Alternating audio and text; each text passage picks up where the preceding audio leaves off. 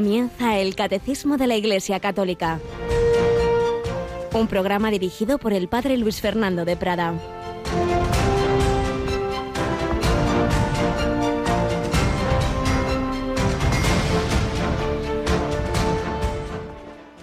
Jesús recorría todas las ciudades y aldeas, enseñando en sus sinagogas, proclamando el Evangelio del reino y curando toda enfermedad y toda dolencia.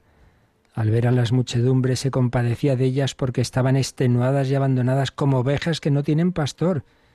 Entonces dice a sus discípulos, La mies es abundante, pero los trabajadores son pocos. Rogad, pues, al Señor de la mies que mande trabajadores a su mies.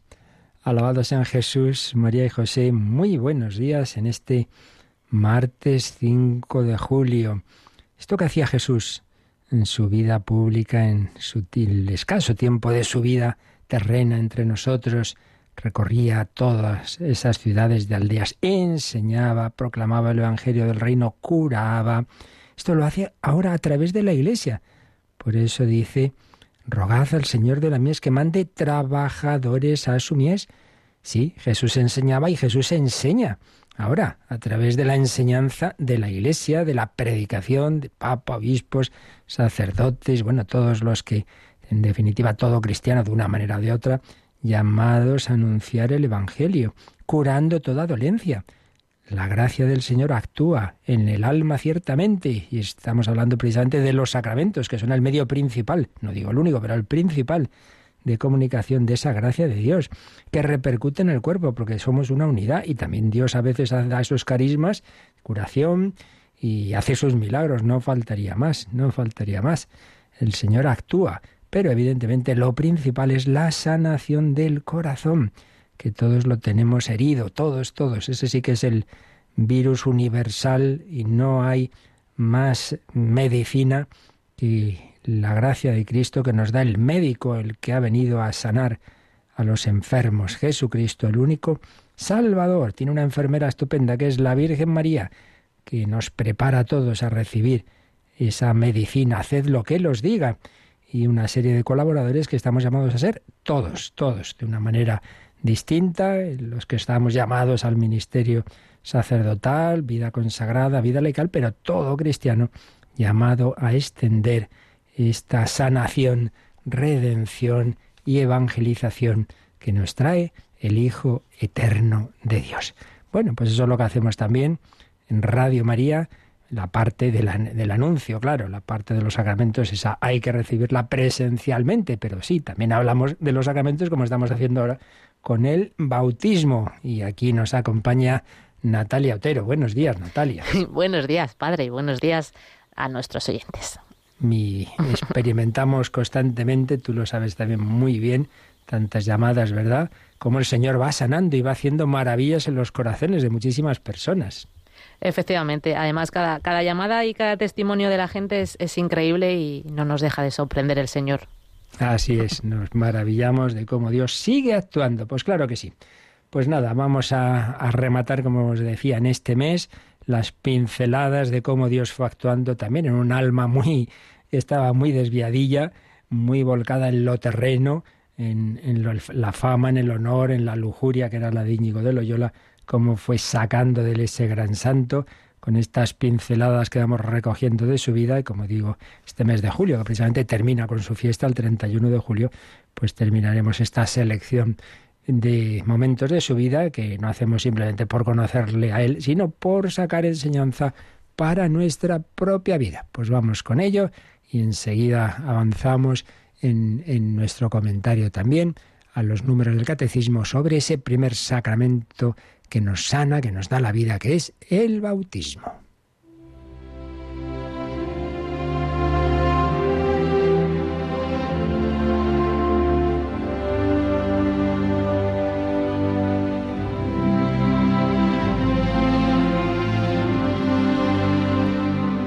San Ignacio de Loyola.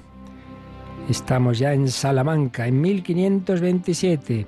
Recordemos que el Señor le ha ido mostrando claramente que lo que quería de él, de momento le iba diciendo cada cosa pasito a pasito, nunca le dijo de golpe todo lo que iba a ser su vocación, no.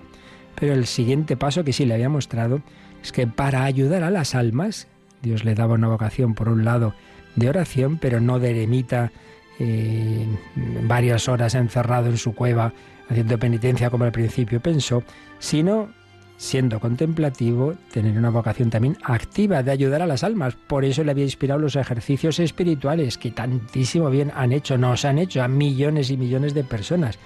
Bueno, pues para ello tenía que ordenarse sacerdote y formarse bien. Eso era necesario, no podía simplemente fiarse de lo que le inspiraba a Dios, porque Dios mismo ha querido que sea así a través de la Iglesia. Y mm, cuando vio eso, pues se puso a estudiar los rudimentos, el pobre ya con sus treinta y tantos años, el latín, con unos chiquillos ahí en Barcelona, y allí se le juntan unos compañeros, les dicen que, ya pueden empezar a estudiar la, la, parte que hoy llamaríamos filosofía, entonces era artes, humanidades, van a Alcalá de Henares, pero allí despiertan algunas sospechas, eso de que vayan todos vestidos igual, como si fuera una fundación, pero una fundación aprobada por quién, por nadie. Bueno, se van a Salamanca y nada más llegar en Salamanca, pues también hay un poquito de lío, bueno, bastante lío, porque cogió como confesor San Ignacio a un dominico del famoso convento de San Esteban. Entonces ese sacerdote, ese dominico, le dijo que los demás padres de la comunidad le, gustaría, les gustaría conocerlo y le invitó a comer un domingo. Íñigo aceptó y se fue con otro de sus compañeros, Calixto. Pero después de comer el subprior, no estaba ese día el prior, pues le llevó a una capilla junto con el confesor, quizá algún otro sacerdote, y empezó a preguntarle, bueno, ¿y ustedes qué es lo que enseñan? ¿Y, y de dónde sacan todo eso? Pero usted ha estudiado, ¿no? Entonces, no sé, eran tiempos, hay que ponerse en contexto, pues de mucha revolución, de, está el protestantismo, está el erasmismo, están los iluminados o alumbrados, gente rara que generaba pues, muchas veces pues mucha mucha confusión. Entonces, claro, no, no, querían estar mm, ayudando, digamos, a alguien que podía traer una, una mala doctrina, que podía hacer daño a las almas, y por eso le preguntan. Entonces, pues cuando ya San Ignacio le dice de qué habla, de las virtudes, de los vicios, de lo que es pecado. Le dice, pero vamos a ver, vosotros no sois letrados y habláis de virtudes y vicios. Y de esto no se puede hablar más que por dos caminos. O por letras, es decir, por haber estudiado, o por el Espíritu Santo. Si no habéis estudiado, entonces, ¿qué es? Por el Espíritu Santo. Entonces San Ignacio se quedó ahí un poco parado y no, no prefirió no responder y dijo, mire, vamos a dejarlo yo solo responderé ante la autoridad a la que tengo obligación de responder. Pero usted, pues no es nadie para hacerlo. Caray, San Ignacio. Por un lado vemos ahí que él tenía fe. No era uno de estos rebeldes que, bueno, como había hecho Lutero, claro, que arregla, entre comillas, desarregla en realidad los problemas generando otros. No, no, él tenía fe, mucha, muchísima en la jerarquía de la Iglesia. Pero por otro lado, tampoco iba a hacer caso al primero que le dijera cualquier cosa. Dice, bueno, usted no es la autoridad. Si viene quien es la autoridad que me pueda interrogar, responderé. Y así fue. Pero entonces, pues, pues le, dejaron ahí con el otro Calisto, ahí prácticamente aislados en el, en el convento, tres días, comían con los frailes, eh, muchos de los frailes iban a hablar con, con, con San Ignacio, preguntarle, se dividió la comunidad hasta que ya llegaron quienes sí tenían autoridad para ese tipo de, indagaciones, le pidió también los papeles. ¿Qué eran los papeles? Pues los apuntes, donde San Ignacio había ido tomando nota de lo que iban a ser, bueno, de lo que eran ya el germen de los ejercicios espirituales. Es la primera vez que Íñigo habló de sus ejercicios así como algo escrito y que los pudieron leer.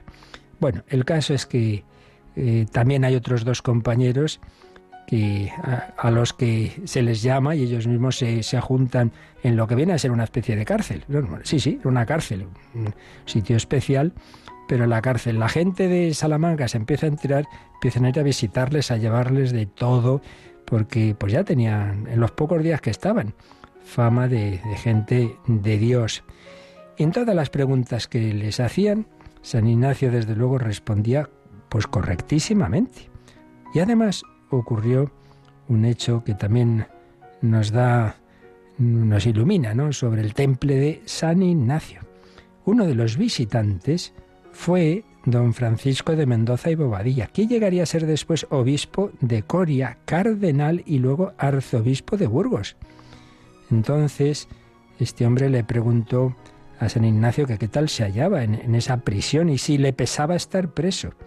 Íñigo le respondió, le responderé lo que respondí hoy a una señora que me decía palabras de compasión por verme preso. Y yo le dije, en esto mostráis que no deseáis estar presa por amor de Dios. Pues tanto mal os parece la prisión. Pues yo os digo que no hay tantos grillos ni cadenas en Salamanca que yo no desee más por amor de Dios.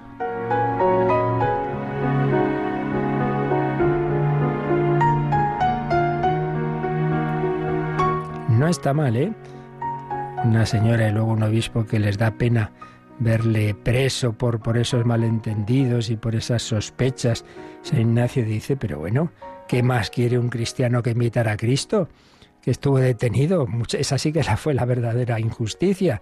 El Hijo de Dios eh, acusado como, como blasfemo. ¿Cómo no voy yo a alegrarme por amor de Dios? No va a haber suficientes cadenas en Salamanca que yo no desee por amor de Dios. No está nada mala aplicación.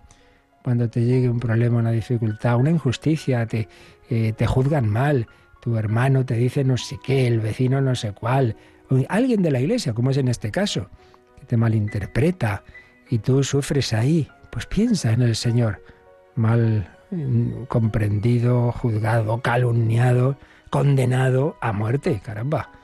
Un poquito más serio de lo que nos pueda pasar normalmente a cualquiera, ¿no? Incluso pues detenidos, como, como estuvo un año detenido el cardenal Pell injustísimamente en, Australia hasta esa sentencia final del Tribunal Supremo de allí de Australia. No hay suficientes grillos y cadenas que yo no desee, por amor de Dios. Bueno, pues no fueron palabras, no fueron palabras, porque justo unos días después hubo un incendio, hubo una situación en la cárcel en la que todos los presos aprovecharon, para fugarse, a excepción de Íñigo y de sus compañeros. No hay que decir comenta el padre Dalmas, es la impresión que este hecho causó en la ciudad. Desde ese momento les dieron todo un palacio en vez de la cárcel que estaba allí junto por prisión. Bueno, pues 22 días que estuvieron retenidos y al final los jueces les comunicaron la sentencia que fue semejante a lo que les habían dicho en Alcalá. No se había encontrado ningún error en su vida ni en su doctrina, pero, pero, no debían meterse en esas cuestiones morales de si una cosa es pecado mortal o venial, hasta que hubieran estudiado la teología, que hubieran hecho por lo menos cuatro años de estudios. Entonces, de nuevo, San Ignacio va a responder, por un lado, con obediencia, pero por otro lado, sin adulación. Respondió que él haría todo lo que le mandaban. Muy bien. Claro, como esa, los que les daban esa sentencia tenían jurisdicción en Salamanca, Decía, bien, yo en Salamanca no enseñaré eso. Pero, como yo quiero hacer el bien a las almas y no puedo hacerlo sin también decir, hablar de ese tipo de cosas de moral, pues nos vamos. Nos vamos de Salamanca porque yo aquí, si cada vez que me preguntan algo no voy a poder decir, pues me voy. Entonces les dio mucha pena y le dije, no, pero quédense. Hubo personas que se quedaron muy afectadas. Nada, se marchó viendo que en Salamanca se le cerraba la puerta de aprovechar a las ánimas, se determinó de ir a París para estudiar. Bueno, como la providencia iba mostrándole los pasos, ¿os dais cuenta? Desde Loyola, Tierra Santa, pasando por Montserrat, Manresa, vuelta de Tierra Santa, Barcelona, Alcalá, Salamanca, en estos dos últimos sitios poco tiempo, sobre todo en Salamanca, a París a la universidad que tenía mejor fama, la gran universidad de, de, París, filosofía y teología, para definitivamente dedicarse a estudiar y poder llegar a ser sacerdotes bien formados que pudieran ayudar a las almas, pues no solo por esa iluminación que indudablemente Dios le había dado a Ignacio, sino con esa formación que el mismo Dios quiere que tengamos en la iglesia. Así que le dejamos aquí a Íñigo preparándose a ir a París. Pues también aprendamos que Dios nos habla a través de las circunstancias de nuestra vida, nos va mostrando, pues mira, ahora esto, ahora lo otro. Estoy pensando ahora en familias que, por ejemplo, han cambiado de lugar de residencia por llevar a sus hijos a un colegio donde veían eh, una mejor formación católica. Pues Dios habla también a través de esas circunstancias, porque lo más importante no es eh, el dinero, no es una carrera estupenda, no sé cuántas salidas. La salida importante es la que nos lleve a la santidad, la que nos lleve al cielo.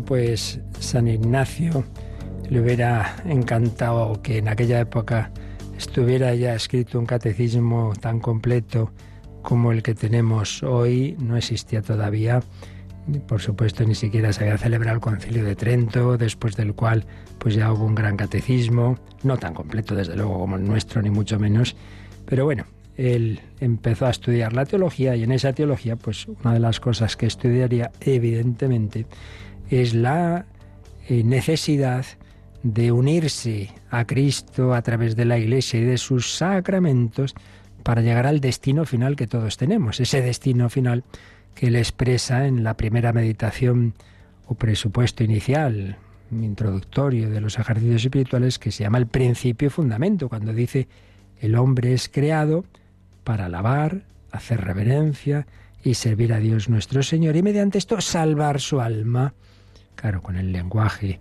Entonces, en definitiva, el hombre es creado para unirse a Dios, un Dios que nos ama y al que correspondemos con amor, con alabanza, con un amor servicial, y eso es la salvación del alma, unirse a Dios aquí en esta vida y consumar eso pues en la unión eterna, al principio solo del alma y luego tras la resurrección de los cuerpos, pues de todo nuestro ser, pero para llegar a ese destino para unirse con Dios, el camino es Jesucristo, al que él experimentó de esa manera tan carismática, tan fuerte, en tantísimas comunicaciones que tuvo del Señor. De, veía, pues eso, esa humanidad de Cristo como camino, como Santa Teresa. Años después también lo vería, como ese es el camino. Jesucristo, Dios hecho hombre, pero a su vez a través de la Iglesia. Dos grandes místicos, pero no dos grandes iluminados al margen de la Iglesia. Todo lo contrario, todo lo contrario. La auténtica mística no desprecia, sino todo lo contrario, los caminos ordinarios de comunicación del Señor con nosotros, que es la jerarquía de la Iglesia, su enseñanza, su autoridad, que se puede equivocar y, cometer injusticias con uno y con otro, lo hizo y no por ello. Perdieron la fe y se hicieron rebeldes por el camino falso de, la rebelión, sino con humildad y, hablando y, enseñando las cosas. La enseñanza y los sacramentos como caminos principales y de hecho ambos, y desde luego San Ignacio, es uno de los grandes personajes de la historia de la Iglesia que fomentó la frecuencia de sacramentos. Concretamente, la aconsejaba la confesión y comunión semanal. En aquel momento no era nada habitual en absoluto la comunión, ni siquiera semanal, no digamos diaria. San Ignacio va a insistir en esa importancia de la frecuencia de sacramentos. Pero no corramos, vamos a ese otro primer sacramento que es el bautismo y recordemos que estábamos en el apartado de la necesidad del bautismo el camino para unirnos con Jesucristo en la Iglesia, el camino ordinario es el bautismo. Por eso hemos visto los textos en que Jesús lo decía. Es necesario nacer de nuevo del agua y del Espíritu Santo. Envía a sus apóstoles al mundo entero, id, bautizad. Pero también decíamos que las personas que sin culpa no han recibido este anuncio o se estaban preparando el bautismo, no han podido recibirlo, ha llegado el martirio, ha llegado la muerte, por lo que sea. Hablábamos que siempre la Iglesia tuvo la conciencia de que el que en su interior pues tiene ese deseo de bautizarse, aunque no haya podido realizarse, pues Dios ve que ahí hay un bautismo de deseo. Pero estábamos en el tema más delicado de aquellos que, que ni siquiera han podido saber conocer la iglesia, eh, saber que Dios quiere ese camino de un bautismo. Entonces estábamos viendo en el 1260 pues uno de esos dilemas, digamos, teológicos que no es tan fácil, ¿no? Que parecen dos proposiciones contrarias. No lo son, no lo son. Dios, por supuesto, las tiene unidas en su infinita sabiduría. Es a nosotros a quien nos cuesta ver cómo se juntan dos proposiciones, que son, por un lado, el camino ordinario de salvación es la unión con, Dios a través de Cristo en la Iglesia y concretamente a través del bautismo, pero por otro lado, no va a haber nadie que sin culpa se pierda, se condene por no haber sido bautizado, sin culpa, repito. ¿Cómo se conjugan ambas verdades? Es lo que estábamos viendo.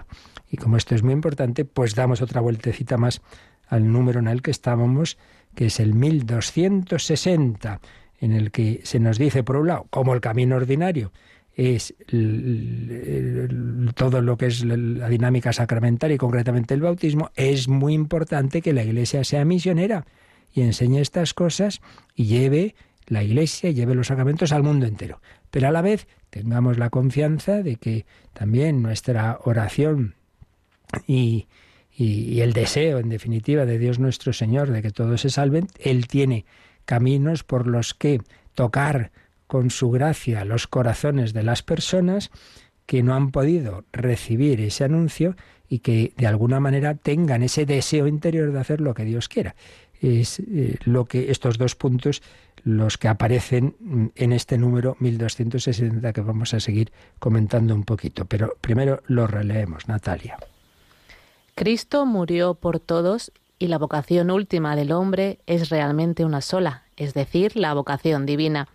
En consecuencia, debemos mantener que el Espíritu Santo ofrece a todos la posibilidad de que, de un modo conocido solo por Dios, se asocien a este misterio pascual. Todo hombre que, ignorando el Evangelio de Cristo y su Iglesia, busca la verdad y hace la voluntad de Dios según él la conoce, puede ser salvado. Se puede suponer que semejantes personas habrían deseado explícitamente el bautismo si hubiesen conocido su necesidad. Como veis, el punto de partida de este número, que está expresado con una cita del Vaticano II de Gaudium et Spes, es que Cristo ha muerto por todos y por cada uno. Es decir, Jesucristo murió por Íñigo de Loyola, sí, que, que iba a nacer en una tierra católica, muy católica, pero Jesucristo murió por ese indio que no recibió el Evangelio, por ese americano que, murió antes de que llegaran los misioneros. Murió por él. ¿Para qué? Para que llegara al destino al que nos ha destinado, al que nos invita a todos los hombres, que es un destino sobrenatural, es decir, de plenitud de nuestra vida en la unión con Dios por el Espíritu Santo. Ese es el único destino, no existen otros. No hay un paraíso natural, como imaginan pues muchas religiones, pues claro, pues no, no han tenido revelación, pues imaginan que el paraíso es pasarlo bien, eh, comer, beber, tener ahí amigos, esposas, las que quieran, en fin, claro, un, nivel puramente natural, incluso carnal. Bueno, pues no, no, ese no es el paraíso. El paraíso, como dice San Pablo, ni ojo vio, ni oído yo, ni cabe en corazón humano lo que Dios ha preparado para los que le aman. El paraíso es el cielo, es la contemplación de Dios, es el quedar saciados nuestros deseos de verdad, de amor, de belleza, en definitiva una felicidad que nos desborda porque Dios infinito pues pues sacia como, nadie puede hacerlo todos esos deseos de nuestra psicología, pero para ese destino que, al que nos llama a todos y, por el que se ha ofrecido el Hijo de Dios hecho hombre por cada uno, llegando a morir, dando la vida en reparación de nuestros pecados, para incorporarse a Él, a su cuerpo místico, pues el camino eh, son los sacramentos y concretamente el bautismo. Entonces, esto implica, decíamos, por un lado, la obligación nuestra, le habíamos leído un texto impresionante de Pablo VI, la obligación nuestra extender ese camino ordinario, pero a la vez la confianza en que aquellos que no lo hayan recibido y de la, manera adecuada y que no hayan tenido culpa, Dios les hará sentir de alguna manera, aunque sea en el momento de la muerte, que, que ese es el camino y que puedan responder pues a esa llamada de Dios a unirse a Él. Y en definitiva con un bautismo de deseo porque ellos desean hacer lo que ese Dios al que no han podido conocer bien en su vida, pues les pueda pedir. Un poquito son los dos aspectos que hay que conjugar. Y repetimos que esto no es un invento ahora del Vaticano II, como algunos deben pensar. Esto es muy antiguo, esto desde los primeros siglos y sobre todo, como decíamos, cuando se descubre América, pues claro, muchos teólogos se, lo plantean, dicen, bueno, todos estos pobres, ¿qué culpa han tenido antes de llegar los misioneros a América de no haber recibido el Evangelio? Pues ninguna. Entonces Dios habrá tenido sus, sus caminos para tocar sus corazones. Pero eso no quiere decir que no debamos hacer todo lo posible por llevar los medios ordinarios y explícitos, porque no es lo mismo tener eso que no tenerlo. Una cosa es que Dios pues ya verá cómo se las arregla para que al menos tengan lo suficiente para esa respuesta que les pueda salvar y otra cosa es que no es lo mismo haber conocido a Cristo en la vida, haber podido recibir los sacramentos, haber podido comulgar, haber pues no, no es lo mismo. Y claro, esto eh, también choca con nuestra mentalidad igualitarista que encima le echamos la culpa a Dios. Anda, ¿por qué unos sí y otros no? Pues sí, uno recibe un talento, otro cinco y otro diez, pero no nos olvidemos que es que todos dependemos de todos. Claro, echamos culpa a Dios de cosas que si muchos hubieran respondido a su vocación y hubieran sido buenos apóstoles en todas las vocaciones y estados de vida, y muchos hubieran sido misioneros y que Dios les llamaba a ellos y dijeron que no, etcétera, pues claro, la culpa de que no hayan recibido otros esos medios ha sido del que ha dicho que no. Pero es que queremos todo, queremos ser libres y que Dios nos respete y no ser marionetas, pero luego si las cosas van mal, la culpa es de Dios. Pues, pues no es así. Otra cosa es que, por supuesto, Dios nuestro Señor a cada uno, pues ya cuando cada uno de nosotros muera, pues evidentemente no va a pedir lo mismo al que recibió un talento cinco o diez. Eso ya lo dice también el Evangelio. Bueno, vamos a leer algunos textos donde vemos como presupuesto que, Dios tiene esos caminos eh, misteriosos de, de ofrecer la salvación también al que no ha recibido el anuncio y sin embargo que la Iglesia de lo que desde luego tiene la obligación es eso, de ser misionera. Porque ya leíamos en la Evangelii Nunciandi de Pablo VI, el Papa que clausuró el Vaticano II, él ya decía unos años después, ojo, que aquí hay quien está interpretando muy mal el concilio. Y una cosa es que el concilio, eh, concilio con toda la tradición de la Iglesia, haya dicho que, que el Señor, por supuesto, tiene caminos extraordinarios de salvación y otra cosa es que nosotros lo que tenemos es obligación es de llevar a todos los medios ordinarios. Bueno, pues esto que lo dijo Pablo VI lo han ido diciendo todos los papas después y concretamente San Juan Pablo II, madre mía, qué pontífice misionero, que recorrió el mundo tantísimas veces, 104 viajes internacionales a casi todas, bueno, a todas las naciones a las que le dejaron ir, o algunas pocas que no le dejaron, pero a casi todas, gran misionero. Pues escribió una encíclica en 1991 precisamente sobre la importancia de la misión, porque veía como Pablo VI también que algunos interpretaban esto como diciendo, bueno, como Dios es bueno y la gente se puede salvar, pues no hace falta ser misionero. ¿Cómo? ¿Dónde saca usted eso? Bueno, pues por ejemplo, en Redentoris Missio, que es como se llama esa encíclica, dice en el número 9, la primera beneficiaria de la salvación es la Iglesia. Cristo la ha adquirido con su sangre y la ha hecho su colaboradora en la obra de la salvación universal. El texto de Rogad al Señor de la Mies que envíe los mies. En efecto, Cristo vive en ella, en la Iglesia, es su esposo fomenta su crecimiento por medio de ella, cumple su misión, cumple su misión. El concilio ha reclamado ampliamente el papel de la Iglesia para la salvación de la humanidad. Y de nuevo vienen estos dos puntos que estamos tratando. A la par que reconoce que Dios ama a todos los hombres y les concede la posibilidad de salvarse, la Iglesia sabe esto, que Dios ama a todos, Cristo ha muerto por todos, les dará a cada uno alguna forma para salvarse, pero a la vez que profesa eso, la Iglesia cree que Dios ha constituido a Cristo como único mediador y que ella misma ha sido constituida como sacramento universal de salvación.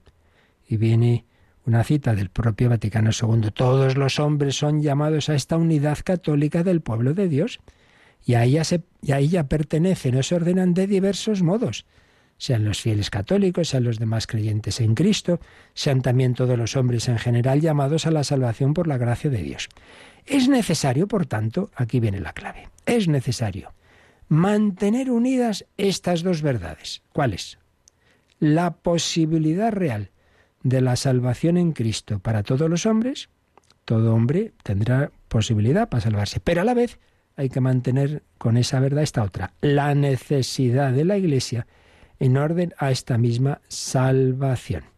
Ambas, ambas verdades favorecen la comprensión del único misterio salvífico, de manera que se pueda experimentar la misericordia de Dios y nuestra responsabilidad. La salvación, que siempre es don del Espíritu, con mayúscula del Espíritu Santo, exige la colaboración del hombre para salvarse tanto a sí mismo como a los demás. Así lo ha querido Dios. Así lo ha querido Dios y cita de nuevo el Vaticano II. Este pueblo mesiánico, constituido por Cristo en orden a la comunión de vida, de caridad y de verdad, es empleado también por Él como instrumento de la redención universal y es enviado a todo el mundo como luz del mundo y sal de la tierra. Y más adelante, en el número 11, dice, ¿qué decir de las objeciones sobre la misión? Sobre los que dicen que no hace falta ser misioneros. Con pleno respeto de todas las creencias y sensibilidades, ante todo debemos afirmar con sencillez nuestra fe en Cristo, único Salvador del hombre. Claro, si es que, ya lo he dicho millones de veces en este programa, o creemos que Jesucristo es el Hijo de Dios hecho hombre, o no. Si usted no cree que es, sino que simplemente es un, un hombre más, un fundador más, bueno, pues claro, entonces, pues vale, uno más, entonces estamos en el sincretismo, en el relativismo, pero si creemos que es el único, que es no uno más, sino Dios hecho hombre, hijo, esto cambia bastante, ¿no? Entonces será el único camino de salvación. Por eso decimos con San Pablo, seguía diciendo Juan Pablo II, no me avergüenzo del Evangelio, que es una fuerza de Dios para la salvación de todo el que cree. Los mártires cristianos de todas las épocas, también de la nuestra, han dado y siguen dando la vida por testimoniar ante los hombres esta fe, convencidos de que cada hombre tiene necesidad de Jesucristo, que ha vencido el pecado y la muerte y ha reconciliado a los hombres con Dios. Esto es muy importante. Si desde luego los millones y millones y millones de mártires que ha habido en la historia tuvieran esa mentalidad relativista que tienen hoy tantos y que muchos de los que niegan la misión dirían, oiga, renuncie usted a su fe en Cristo y te dirían, bueno, sí, sí, da igual, con ser buena persona, pues ya está, y, y así no me matan. Pues sí, claro, no tendríamos, pues no, no han hecho eso precisamente. Los millones de mártires que ha habido y que hay en este momento personas en la cárcel y que van a morir por Jesucristo por mantener la fe. Cristo se ha proclamado Hijo de Dios, confirmando sus palabras con los milagros y resurrección. La Iglesia ofrece a los hombres el Evangelio, que responde a las exigencias y aspiraciones del corazón humano y que es siempre buena nueva. Por tanto, a la pregunta, ¿para qué la misión? Respondemos, con la fe y la esperanza de la Iglesia. Abrirse al amor de Dios es la verdadera liberación. En Él, solo en Él, somos liberados de toda forma de alienación y extravío, solo en Él, de la esclavitud del poder del pecado y de la muerte, Cristo es verdaderamente, y ahora vienen citas de San Pablo, nuestra paz. El amor de Cristo nos apremia, dando sentido y alegría a nuestra vida. La misión es un problema de fe. Es el índice exacto de nuestra fe en Cristo y en su amor por nosotros. Esto vale para todos, ¿eh? Si tú no eres apóstol, si tú no tienes una preocupación de ese familiar, ese amigo, ese hijo, ese vecino, esa persona, ese del trabajo, no tienes preocupación de su alejamiento de Dios, es que no tienes mucha fe en que esa persona necesita a Jesucristo, que no podemos dejar de anunciar. La otra cosa es el cómo, no, no se trata de estar machacando y ponerse pesado, pero esa preocupación apostólica es señal de, de hasta qué punto tenemos fe o no. Y seguía diciendo el santo pontífice polaco, la tentación actual es la de reducir el cristianismo a una sabiduría meramente humana, casi como una ciencia del vivir bien pues eso, como estas espiritualidades orientales, para sentirme bien, para sentirme a gusto. Pues no es eso, hijo. En un mundo fuertemente secularizado se ha dado una gradual secularización de la salvación, debido a lo cual se lucha ciertamente en favor del hombre, pero de un hombre a medias. reducido a la mera dimensión horizontal. Esto es tremendo. Antes estaba muy claro. ¿Qué son los misioneros? Pues los que llevan el Evangelio a todos. Hoy preguntas a muchos niños, ¿son los misioneros? Los que van a los países pobres a ayudarles a comer y vivir bien. Hombre, también se hace eso, porque la Iglesia hace todo, ayuda al bien de todo. No vas a decir, muérete de hambre y te bautizo. No, claro. Pero eso no es la misión. Eso lo pueden hacer y lo hacen las ONGs de desarrollo humano y está estupendo. Y repito que los misioneros siempre lo han hecho. Pero no han ido a eso. Han ido a anunciar a Jesucristo. Nosotros sabemos que Jesús vino a traer la salvación integral, que abarca al hombre entero y a todos los hombres. Por tanto, ¿por qué la misión? Porque a nosotros, como a San Pablo, se nos ha concedido la gracia de anunciar a los gentiles las inescrutables riquezas de Cristo. Efesios 3.8. La novedad de vida en Él es la buena nueva, para el hombre de todo tiempo. A ella han sido llamados y destinados todos los hombres. De hecho, todos la buscan, aunque a veces de manera confusa, y tienen el derecho de conocer el valor de este don y la posibilidad de alcanzarlo. La Iglesia y todo cristiano no puede esconder ni conservar para sí esta novedad y riqueza. He aquí por qué la misión, además de provenir del mandato del Señor, deriva de la exigencia profunda de la vida de Dios en nosotros. Quienes han sido incorporados a la Iglesia han de considerarse privilegiados y por ello comprometidos en testimoniar la fe y la vida cristiana, como servicio a los, a los hermanos y respuesta debida a Dios, recordando que su excelente condición no deben atribuirla a méritos propios, sino una gracia singular de Cristo, no respondiendo a la cual, lejos de salvarse, serán juzgados con mayor severidad. Si tú has recibido muchos talentos, si tú has recibido la fe y no haces nada por testimoniarla, por extenderla, por ser apóstol tú y ayudar a los apóstoles y misioneros que tienen esa preciosa misión, chico, tendrás, tendremos que dar cuenta a Dios nuestro Señor. Todos los hombres están llamados no simplemente a salvarse por los pelos, a saber ahí el Señor cómo se las apañará, eso él sabrá, sino a que cuanto antes les llegue el anuncio de que Dios les quiere como Padre, que Jesucristo ha muerto por cada uno, que el Espíritu Santo quiere entrar en su corazón, que puedan ya en esta vida decir, Abba, Padre, papá, papaito, como Sorágata en esta preciosa canción, Abba, Padre, papá, somos llamados a vivir como hijos de Dios.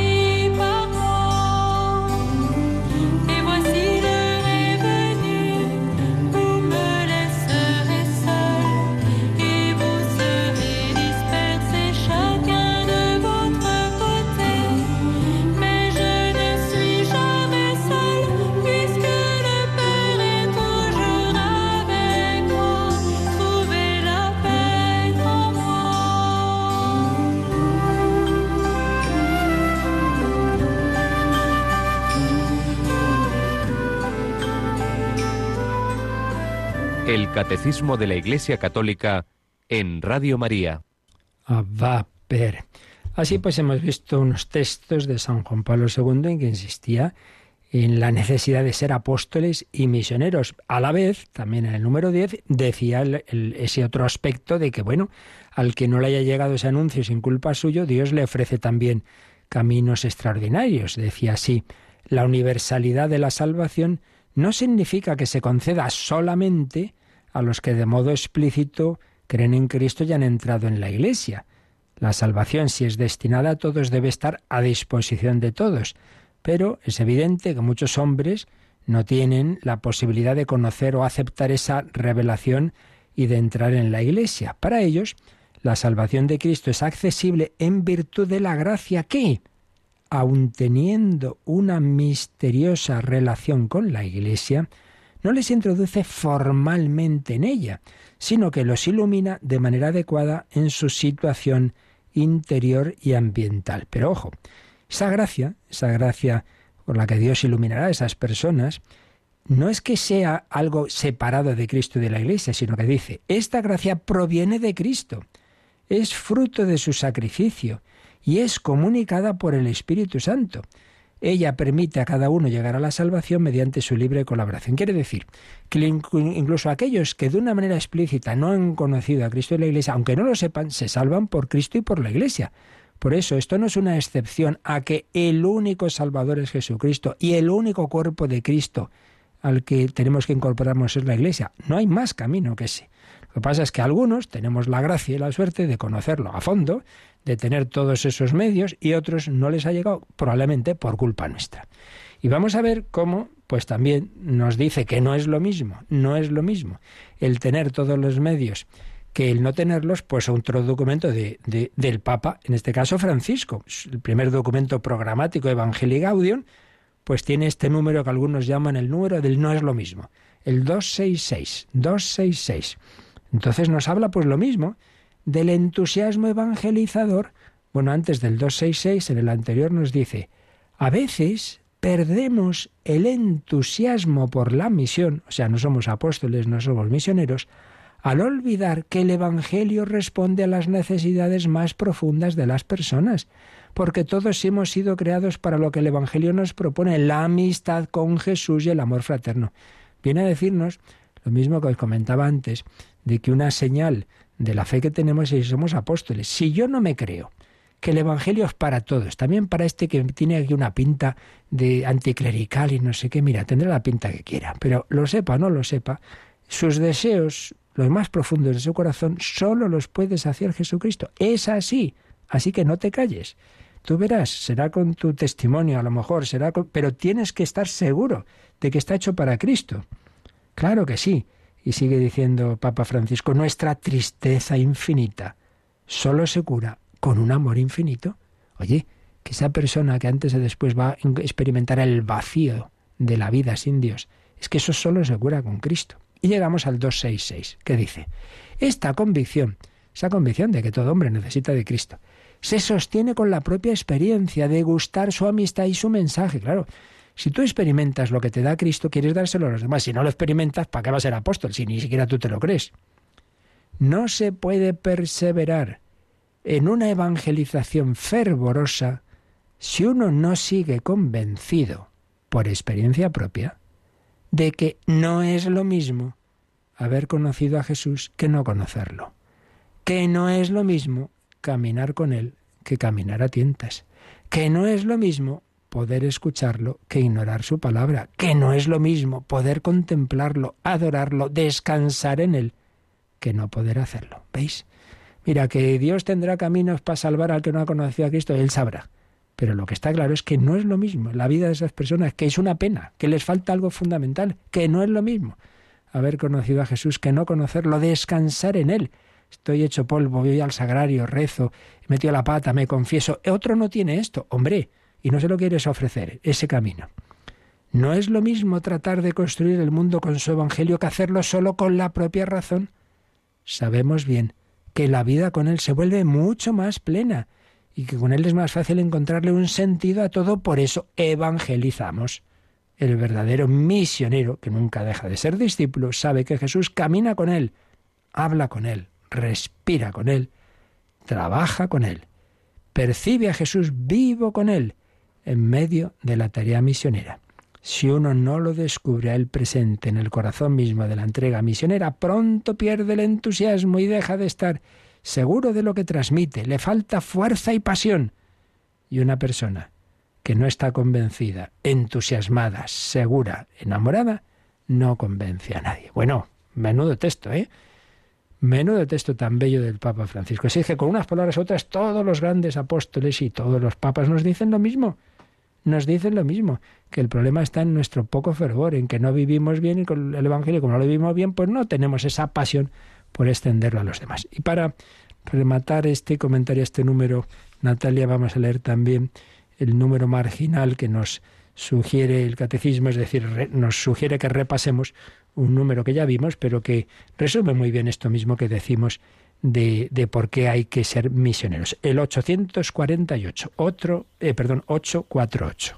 Aunque Dios, por caminos conocidos solo por Él, puede llevar a la fe, sin la que es imposible agradarle, a los hombres que ignoran el Evangelio sin culpa propia, corresponde, sin embargo, a la Iglesia la necesidad y al mismo tiempo el derecho sagrado de evangelizar. Pues ahí está, lo texto que ya hemos visto de Agentes 7, que recoge aquí el catecismo. Mira, Dios tendrá sus caminos misteriosos, pero lo que está claro es que nosotros tenemos el derecho y el deber de evangelizar, porque los hombres tienen el derecho de recibir el anuncio de la salvación que Jesucristo nos ofrece por esos medios abundantes, por esos sacramentos, por esa compañía en la iglesia y no, pues bueno, a ver, que ya se salve aunque sea cuando se está muriendo. Hombre, vamos a hacer todo lo posible porque reciba cuanto antes el anuncio de Cristo. Bueno, pues remataremos esto también con el siguiente número, que nos habla de ese tema siempre tan misterioso, de los niños que han, que han muerto sin bautismo. Pero hoy nos quedamos pues con ese deseo de ser misioneros, de extender a todos ese Jesús que vive y que a todos quiere tocar el corazón. Nos quedamos pensándolo, pidiéndolo y también tenemos un momentito, teníamos por ahí alguna pregunta pendiente y si os dais prisita, pues también alguna otra posible más puede llegar por los caminos que ahora nos van a recordar. Participa en el programa con tus preguntas y dudas. Llama al 91005 9419. 91005 9419. Puedes escribir un mail a catecismo arroba o escribirnos un mensaje al teléfono de WhatsApp 668 594 383 668 594 383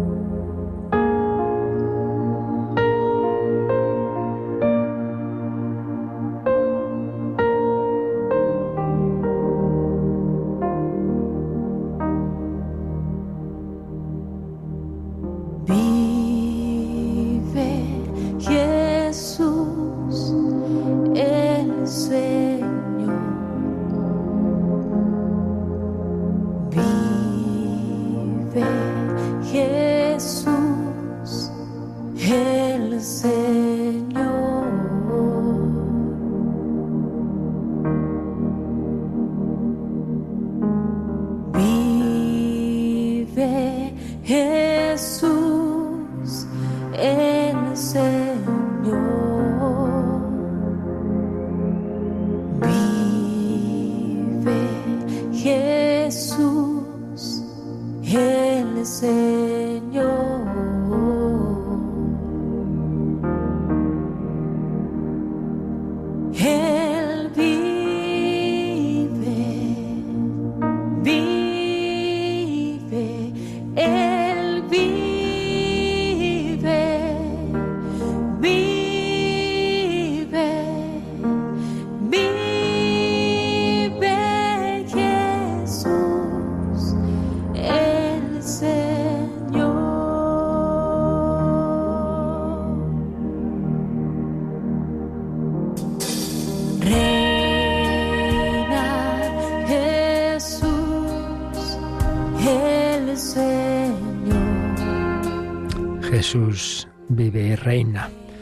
muchos no lo conocen. Por eso debemos anunciarlo a todos. Tenemos pendiente una pregunta de amparo. Bueno, da gracias por estos programas que ayudan y se pregunta sobre el bautismo. Una pareja de divorciados puede bautizar al hijo de ambos. El mismo caso, dice, se puede dar en personas que no han recibido la confirmación. Bueno, a ver, este es ese tipo de cuestiones que ya he dicho más de una vez, que claro, cada pastor, digamos, el párroco en este caso, pues tiene que discernir cada caso. Los principios serían, por un lado, es verdad que, claro, si un niño es bautizado, es bautizado desde la fe de la Iglesia. Y es verdad que puede haber casos de decir, pero bueno, vamos a ver, ¿por qué bautizan al hijo ustedes no, no, tienen el más mínimo... Eh, en fin, que no, no creen en el fondo lo que dice la Iglesia. Y por, pues habrá casos en que habrá que decir que no. Pero otros muchos casos, y más en estos tiempos, pues si hay un mínimo, aunque esas personas pues lo que están viviendo no esté bien, pero en el fondo pues saben que, ese es el camino y, bueno, ahora no lo podemos vivir y hay otra persona, está ahí esa abuela, está no sé quién, que bueno, que va, pues en la duda, indudablemente hoy más bien se tiende a decir, mira, el niño no tiene la culpa y además se está viendo y cada vez más, y yo lo, esto lo estoy viendo en, tanto en parroquias como en colegios, que hoy ocurre que en vez de ser los padres los que evangelizan a los hijos, son los hijos a los padres. Es decir, que en bastantes casos ese niño pues llega un momento y dice, oye, papá, mamá, ¿y tú por qué no Yo quiero también comulgar y no sé qué y tal, ¿y por qué tú no sé qué? Y conozco casos en que se, se han convertido esos padres, se han acercado a la iglesia, han arreglado esa situación, en fin, distintas situaciones, o niños que no estaban bautizados y que digo, oye, que yo quiero bautizarme.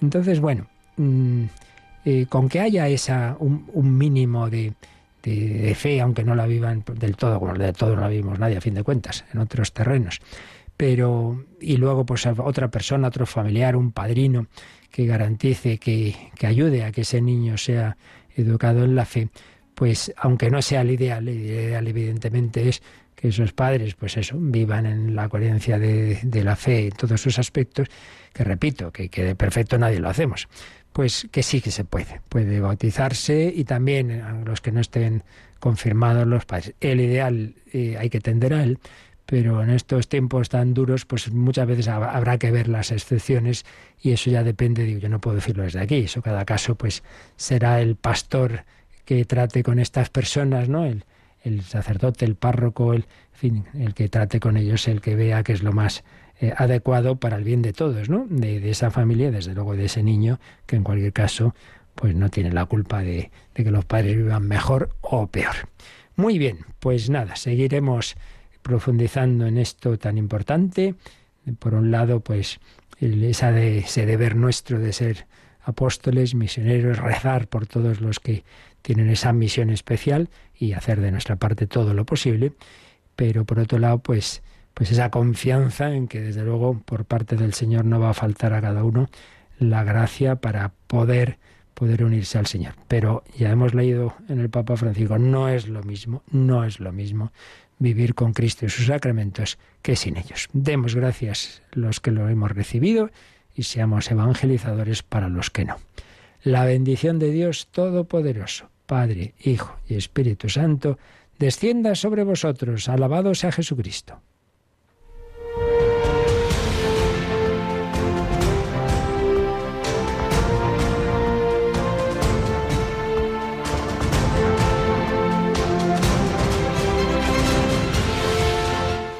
Han escuchado en Radio María el Catecismo de la Iglesia Católica. Un programa dirigido por el Padre Luis Fernando de Prada.